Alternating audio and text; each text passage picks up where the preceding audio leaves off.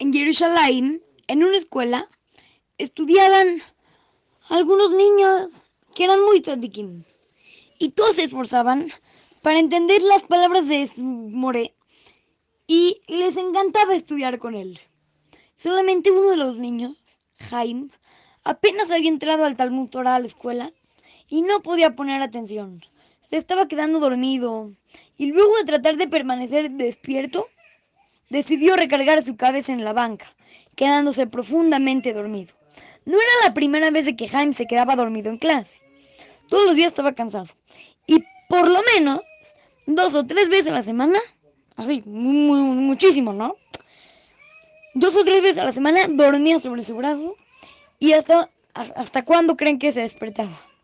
¿Hasta cuándo? Hasta la hora de la salida. Todos sus amigos pensaban, ay, ¿cómo? En lugar de estudiar viene a dormir, es un dormilón, todo. Pensaban mal de él. Y el More también estaba molesto con Jaime. Así que pensó que al día siguiente iba a hablar con él. Pero al otro día, Jaime no fue a la escuela.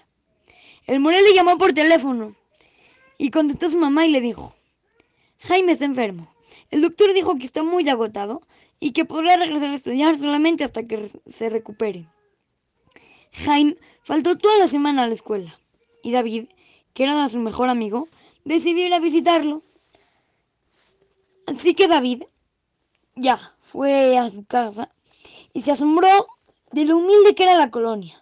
Cuando llegó a la casa de Jaime, se sorprendió mucho más cuando vio que en su casa había solamente una mesa viejita con cuatro sillas, dos camas chiquitas para los papás, algunas verduras en una caja y ocho niños que dormían en el piso, con solo tres delgadas sábanas para cubrirse.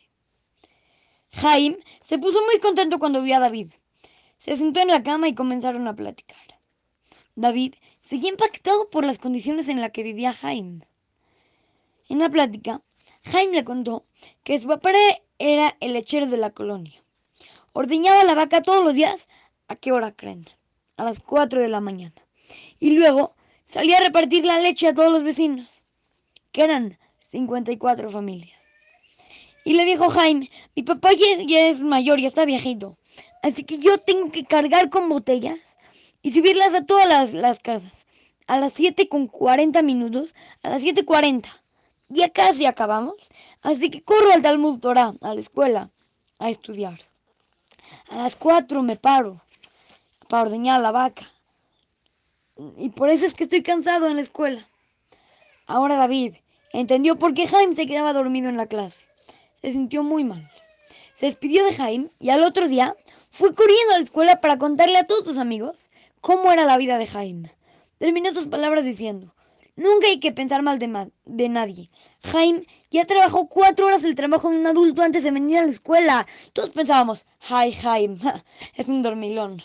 Pero no, hay que pensar en que a lo mejor puede ser de que su papá es lechero hay que tener buena imaginación, pero siempre hay que juzgar para bien.